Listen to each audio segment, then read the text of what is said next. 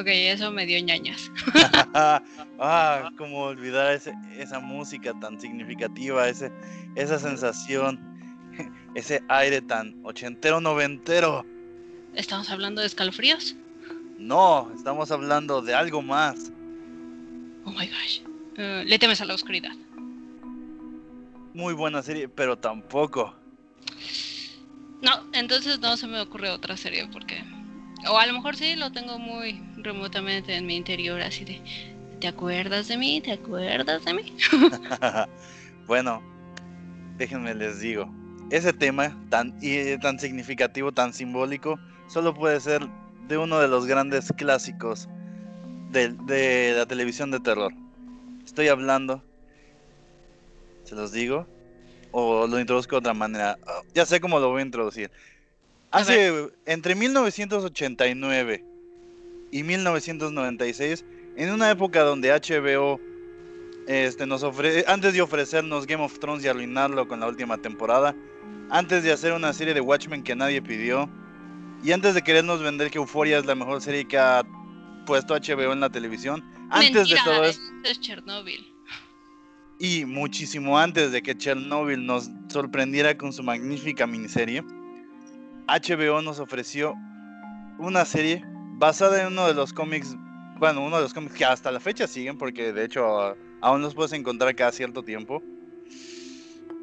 llamado, bueno, en inglés Tales from the Crypt, en español Cuentos de la Cripta. Ok. Ah, pero antes de continuar, porque te está saltando una parte sumamente importante. Esto es Frikis gobernando el mundo y hoy les oh, vamos a contar historias de terror. Ah, no es cierto, les vamos a contar una serie en serio, porque esta es una de mis secciones también favoritas. Creo que todas son mis secciones favoritas. Que no puedes tener una preferida, todas son, a todas las amamos igual. Definitivamente, todas tienen su toque especial. Yo soy Loverus. Yo soy Erika. sí, perdón, es que estaba muy emocionado y la verdad es que sí, ya se me estaba olvidando introducirnos y sobre todo hablar. Sí, no, lo siento, pero es que desde hace mucho tiempo, pues, este, había olvidado esta serie por muchos años, pero siempre es como está en el, así que en el haber popular. Ah, es, es un clásico, es un clásico porque aparte, Cuentos de la Cripta. Eh, fue una serie que, que logró durar siete temporadas y se reunieron en total, se grabaron 93 episodios.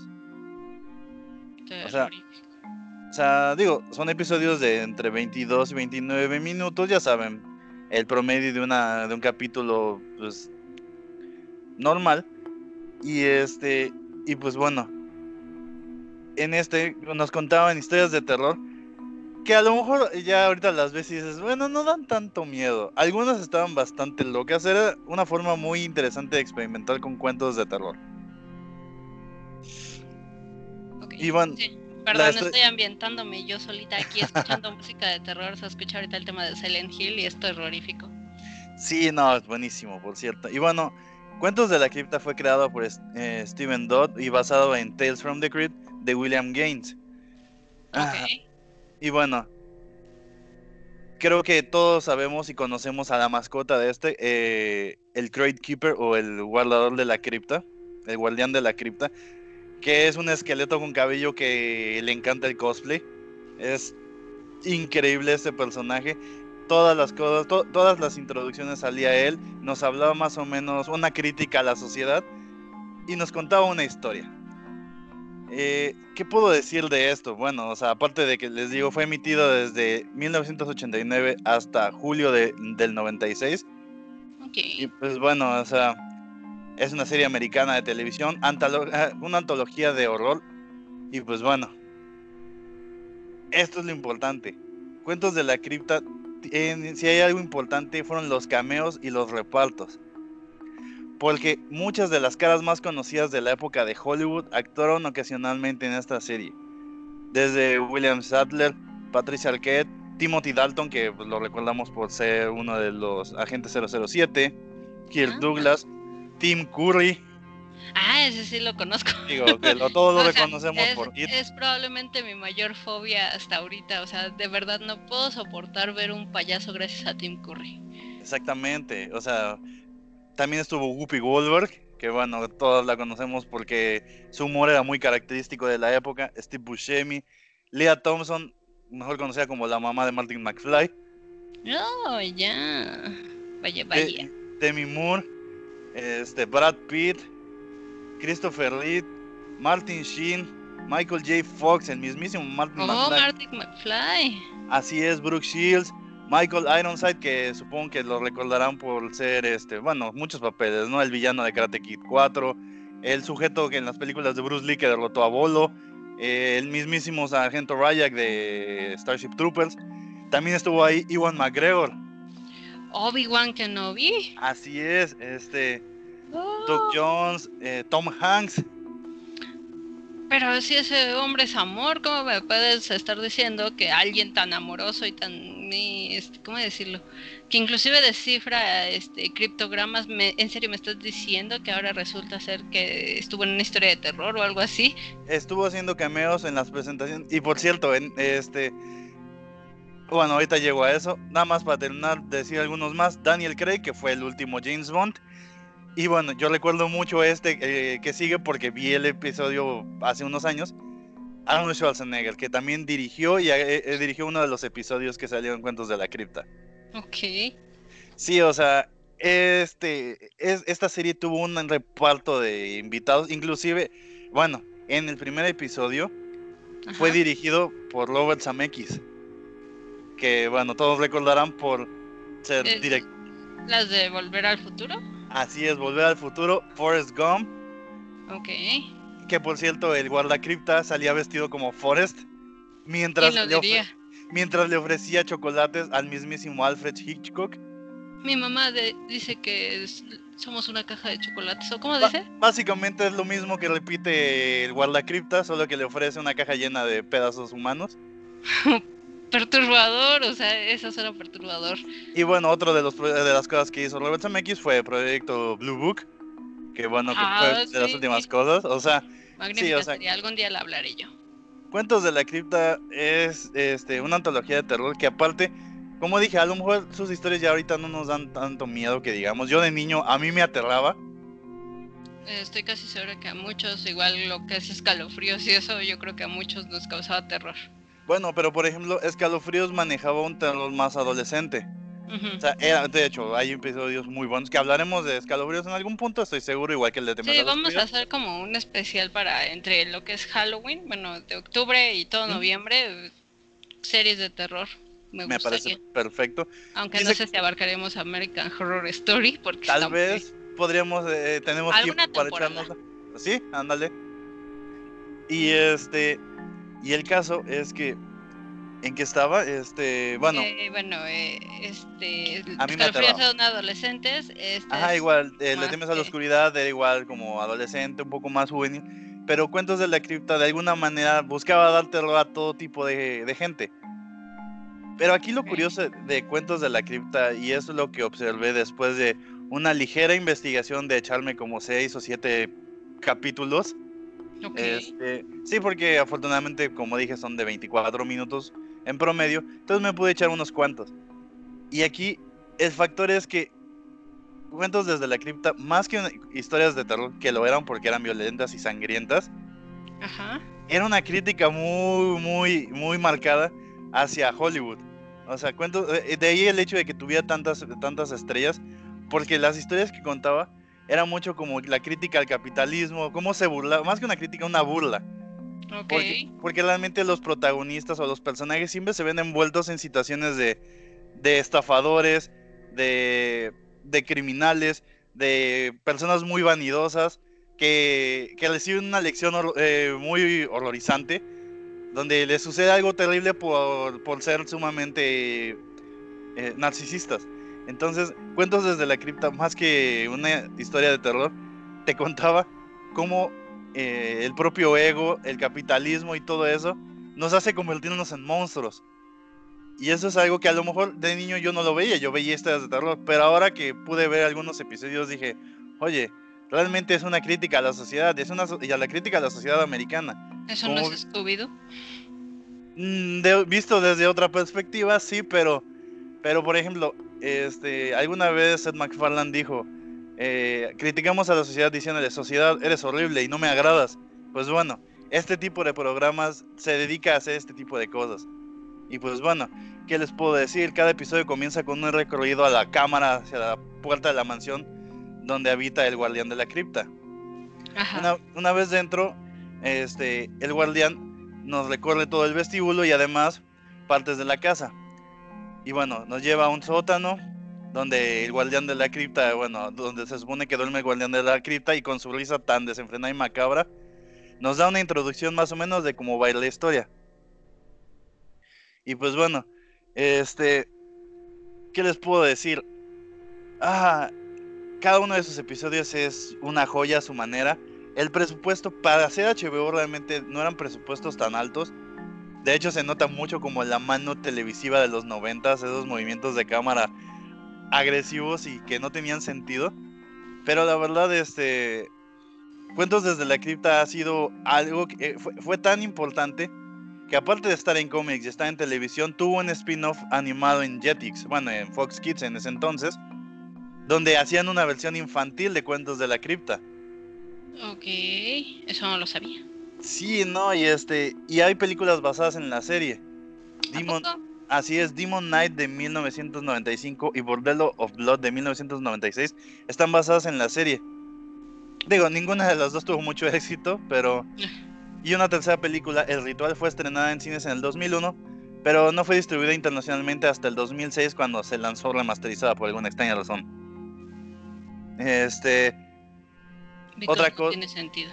Sí, no, y o sea, y la verdad nos ponen en situaciones, este, por ejemplo, uno de los episodios que vi es sobre una iniciación de una casa, este, bueno, de una fraternidad universitaria. Ya saben cómo es en Estados Unidos eso de formar parte de una fraternidad. Como los capa. Sí, exactamente, y sus, y sus nombres griegos. Y resulta que, este, bueno, nuestros protagonistas son unos chicos que quieren entrar a una hermandad. Pero para eso, obviamente, pues tienen que pasar las torturas de los sinodales, que son unos bravucones clásicos, y los ponen en ropa interior mientras les dan con palas de cricket. O los ponen a besarle los pies mientras tienen este, los zapatos llenos de lodo. Entonces ya saben, el clásico abusivo bully, este nefasto que dice si quieren formar parte de la hermandad este van a tener que van a tener que seguir todas las reglas si no van a ir al cuadro de deshonor bueno dejen entrecomillado eso del cuadro de deshonor este porque después llega una chica y les dice sabes qué somos de una nueva fraternidad y buscamos hermanarnos con una fraternidad de chicos para que pues podamos hacer fiestas no ya saben cómo funciona. Entonces el otro socio de los tinodales le dice, oye, esto puede ser una trampa, así que mejor hay que rechazar la propuesta.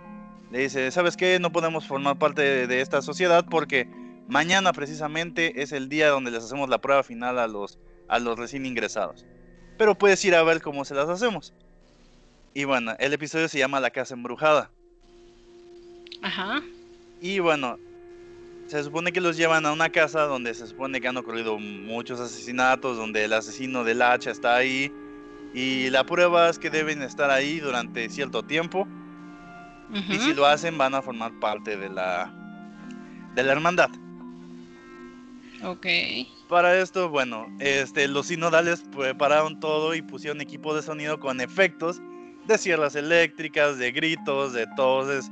O sea, para que ambientar el lugar y hacerlo muchísimo más lúgubre. Lo único que tienen que hacer los chicos es entrar con una lámpara y estar ahí por 10 minutos y llegar hasta el segundo piso. Ok. Y bueno, todo está saliendo relativamente bien hasta que todo empieza a ir muy mal. Como siempre. como siempre, y empieza, muchos salen gritando, pero no se, no se escucha qué es lo que le sucede a otro y solo se escucha un grito y por la ventana cae un brazo. No manches. Y todos piensan, wow, qué buen efecto le hiciste. Y le dice, no, ese efecto yo no lo hice. Pensé que había sido tú. Y dice, no, eso no me corresponde. Dicen, oh, por Dios, el brazo es real. Entonces se empiezan a asustar. Eh, el, chico que es el protagonista de la historia, pues estaba enamorado de la líder de, de la otra, de la otra fraternidad pero dice, ¿sabes qué? Al demonio, yo me voy de aquí. Y la chica le dice, ¿sabes qué? Este, si tú entras allá, pues podríamos salir, tener una cita después. Y como que el chico todavía no está del todo convencido, pero el líder de la hermandad le dice, ¿sabes qué? Eres un gallina, pero vamos a hacer esto. Si entras y llegas al segundo piso y enciendes la lámpara, te voy a dar 100 dólares. Y la chica le dice, con 100 dólares podríamos divertirnos mucho. 100 dólares, una cita. No le veo la falla. Sí, no, o sea, no veo fallas en la lógica, ¿no? es un ganar-ganar. Porque me, es el segundo piso, no creo que me maten. ¿Por qué no? Digo, o sea, el mismo chico había visto al asesino del hacha en el segundo piso, pero supongo que ya sabes. Ay, uno es veloz. Cuando estás en la universidad, ¿qué pasa? Uno es veloz, uno piensa rápido, agarras, tienes toda la fortaleza y aparte de todo eres de esos adolescentes de, oh, soy americano. Aparte de todo es americano el sujeto, entonces, por ende es, oh, lo haré por mi patria, casi, casi, ¿no? o sea, lo va a hacer y se va a lanzar a lo loco, porque eso es como, como su, ¿cómo se dice? Su patriotismo exagerado, ¿no? Sí, no, eso es... tontos. De hecho. Bueno, no, no son medio tontos, son muy arriesgados, más bien es eso, sí.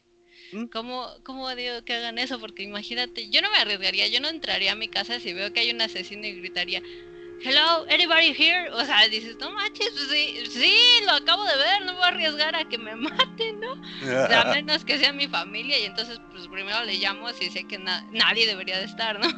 Bueno, pero todos sabemos que el pecado es, eh, por cometer el pecado la gente hace muchas cosas. Eso sí, o sea, la chica lo vale, el dinero lo vale, ¿qué más le puede pedir a la vida? Exactamente, entonces pues el chico dice, ok, voy a probar que no soy un cobarde, me voy a ganar 100 dólares y voy a salir con la chica. Yo le veo que es toda una victoria. El caso es que el chico entra y después de unos segundos empieza a gritar. Mm, qué valiente el muchacho no salió. y cuando entran eh, los, este, tanto la chica como los como los líderes de la hermandad. Se va. Eh, descubren que el tipo estaba en el suelo y les dice, hay un sujeto con un hacha, nos quiere matar a todos. Y el sujeto, este, y entonces el líder dice, ay, esta es una estupidez. Nadie, nadie te va a creer eso. Y entonces el líder va subiendo y aparece un sujeto encapuchado con un hacha. Ah, bravo, eh, valiente el muchacho. Entonces cuando lo pone a, se pone a gritarle el miedo, todos empiezan a reír y resulta que es literalmente eh, así que, ¿cómo se llama el subdirector? Bueno, este, no el subdirector de la universidad. ¿El orientador? El orientador, exactamente. Les, les dije que no hicieran estupideces. Pero bueno, como sabía que iban a hacer esta prueba ridícula, les pedí a todos los chicos que estaban siendo iniciados mm, que se escondieran y gritaran como si los hubiesen matado. Por cierto, este, eh, la palabra clave es desayuno para que todos salgan. Así que eh, ve por los demás y terminamos por hoy, ¿no? Y el sujeto ya todo humillado dice, ¿sabes qué? Pues yo no tengo miedo, voy a subir a buscar a los demás. Para, cuando están saliendo todos los demás, este, uno de los chicos le dice al director, oiga, qué buen truco fue lo del brazo. Y, bueno, y el, y el consejero, ¿cuál brazo? ¿Qué? ¿Qué? Este, no fue él. Un, momento, este, este brazo tiene un anillo de los que están iniciados en la, en la, eh, en la hermandad. Oh, por Dios, es el brazo de, no me acuerdo del sujeto, pero digamos Johnson, porque suena americano. pero es cierto. Citaría, iba a citar precisamente a esa película maravillosa. Oye, eso es racista. Pero es cierto. Cierto. Entonces, este, todos se quedan sacados de onda y el líder llega hasta la última parte del piso, del último piso de la casa, y cuando llega se da cuenta de que eh, la hermandad de chicas estaba ahí. Ok. Y después llega la chica líder por un elevador y le dice, bueno, dije que hoy iba a cenar con alguien, ¿no? Y en ese momento todas las chicas revelan que son vampiros. No manches. Y están llenas de sangre y se comieron a Johnson. Y dice, bueno, recuerden, chicas, la, eh, la prueba final de la iniciación es que se lo tienen que comer por completo. Y en ese momento sacan una sierra eléctrica y atacan al sujeto y ahí acaba el episodio. O sea, sí, a lo mejor no fue el episodio más terrorífico, pero la verdad es una crítica severa también a las hermandades, es una burla, es una parodia. Y creo que Cuentos desde la cripta nos enseñaba que realmente era una forma muy divertida de ver el, del horror y sobre todo de cómo las malas costumbres, porque muchas de esas son malas costumbres que se han quedado regadas en el haber norteamericano, son nocivas para la sociedad. Yo, más allá de que es una, es una antología de historias de terror, eh, algunas buenas, otras no tan buenas, yo creo que este es una buena forma de burlarse de la sociedad y ver cómo la gente hace cosas estúpidas por situaciones estúpidas, por dinero o por pecado. Así pasa. Y por ejemplo, otro de los episodios, ya estoy contándolo en corto para no extenderme mucho, al que dirigió Arnold Schwarzenegger, hablaba de un sujeto, de un millonario que estaba enamorado de una chica. O sea, un viejito millonario. De esos que ahora ya aparentemente ya están de moda. En esa época no se daba el caso por alguna extraña razón. A mí me gustan mayores, de esos que llaman señores. Exactamente, de esos que de esos que traen mucha lana y este y no sé qué más dice la canción porque yo no me la sé. Este por dos. Pero este, entonces el señor pues conoce a la chica, la chica es muy amable, pero él sabe que no tiene oportunidad con ella. No, este, pero es pero se supone que tiene una fortuna como de 9 millones de dólares. En esa época, en los 90, supongo que era algo. Entonces le dice, ¿sabes qué? Este... Voy a conquistarla. Y ya sé cómo, me voy a volver más joven. Entonces traen a un, traen a un sujeto, pues, decirlo así, ay mamey, pues, está mamado. Cielos, ¿qué macizo? Cielos, ¿qué macizo? Exactamente. Le dice, pues bueno, este, yo le voy a transferir por, por un millón de dólares, le voy a transferir mi cara. Y el señor dice, bueno, ya lo hace. Este, y se ve muchísimo más joven, obviamente el efecto es horrible, pero es muy gracioso. Después, este, pero aún así no logra conquistar a la chica y dice, bueno, ya sé, este, ahora necesito el torso y los brazos. Dice, ok, este, el, el joven le va a intercambiar el torso y los brazos. Ajá. Por otros, este, Dos millones de dólares por el torso y un millón de dólares por cada brazo. No está nada mal, es algo por lo que estaría dispuesto a pagar. Ah, no era. ¿Qué? Y bueno, dice el señor, bueno, por esta chica lo voy a hacer y lo hace. Tomando en cuenta ya ahí llevaba como este, que eran este, tres, cuatro, como cinco millones de dólares invertidos. Y entonces sí empieza a conquistar a la chica. Pero ahora que salen a correr, pues la gente se burla de él porque pues está mamado de arriba, pero trae los shorts y las piernas de viejito. eso me recuerda a muchas personas de por aquí que les encanta hacerse súper troncos así, las piernitas y los bracitos así, todo. El cuerpo de trompo de pastor. Gente, no hagan eso, por favor. Si van al gimnasio, divídanlo bien, pecho, brazo y pierna. Brazos y piernas. Sí, por favor, hagan pierna, porque si no, pues, o sea, sí parecen trompos al pastor o conos de lado. Definitivamente. Este, y bueno, dice, bueno, ya está bien, ya no me queda mucho dinero, pero, pero dice, ¿me vas a dar tus piernas a un millón de dólares cada uno? Y le dice, sí, pero aquí hay un detalle, que este, van a ser tres millones de dólares. Y dice el señor, ¿por qué? Porque aparte de las piernas necesita algo más importante. ¿Qué necesita? Que obviamente es un hombre, entonces necesita, pues, algo importante. Virilidad. exactamente. Oh Entonces le dice, pues sabes qué, ese también le va a costar un millón. Porque pues eso es lo que realmente usted necesita también. Porque pues si no, esa, pues va a ser solo un sujeto, mamá. Bueno, ¿cómo dice? Eh, perfectamente equilibrado. El caso es que dice, pues sabes qué, me voy a gastar mi fortuna. Ok, lo voy a hacer. Ajá. Vamos a intercambiar. Y lo hace.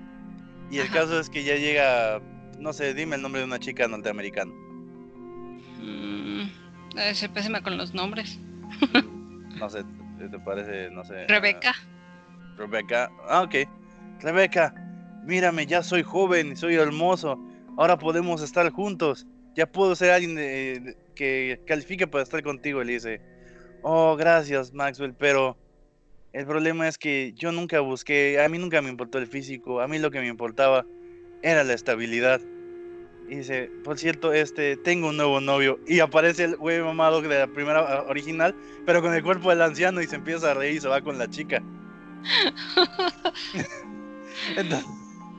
obviamente eso lo dirigió Arnold Schwarzenegger, no, no cabe duda que Eso tiene mucho, mucho sentido para mí. Que en aquel entonces el señor Atlas, pues Mr. Atlas, que fue Arnold Schwarzenegger, se burlaba mucho de esa idea de, así que, de, de la vanidad de, del cuerpo masculino, ¿no? Entonces, este, así hay muchas historias, unas son más sangrientas, hay unas que son muy oscuras, donde un sujeto mata a su esposa pensando que le engañaba con su mejor amigo, y resulta que lo único que estaban planeando era este decirle que iban a ser papás. la fiesta sorpresa él llega con el cadáver de su esposa porque pensaba matar a su mejor amigo. O sea, hay, hay historias muy oscuras, hay historias muy divertidas, hay historias muy de humor negro, que tal vez en esta época ya ni siquiera se podrían utilizar. Ya sabemos cómo estamos con, con la sensibilidad, pero la verdad es... Ya no, ya no es lo mismo. Entonces, la verdad es que Cuentos de la Cripta es es un producto de su época.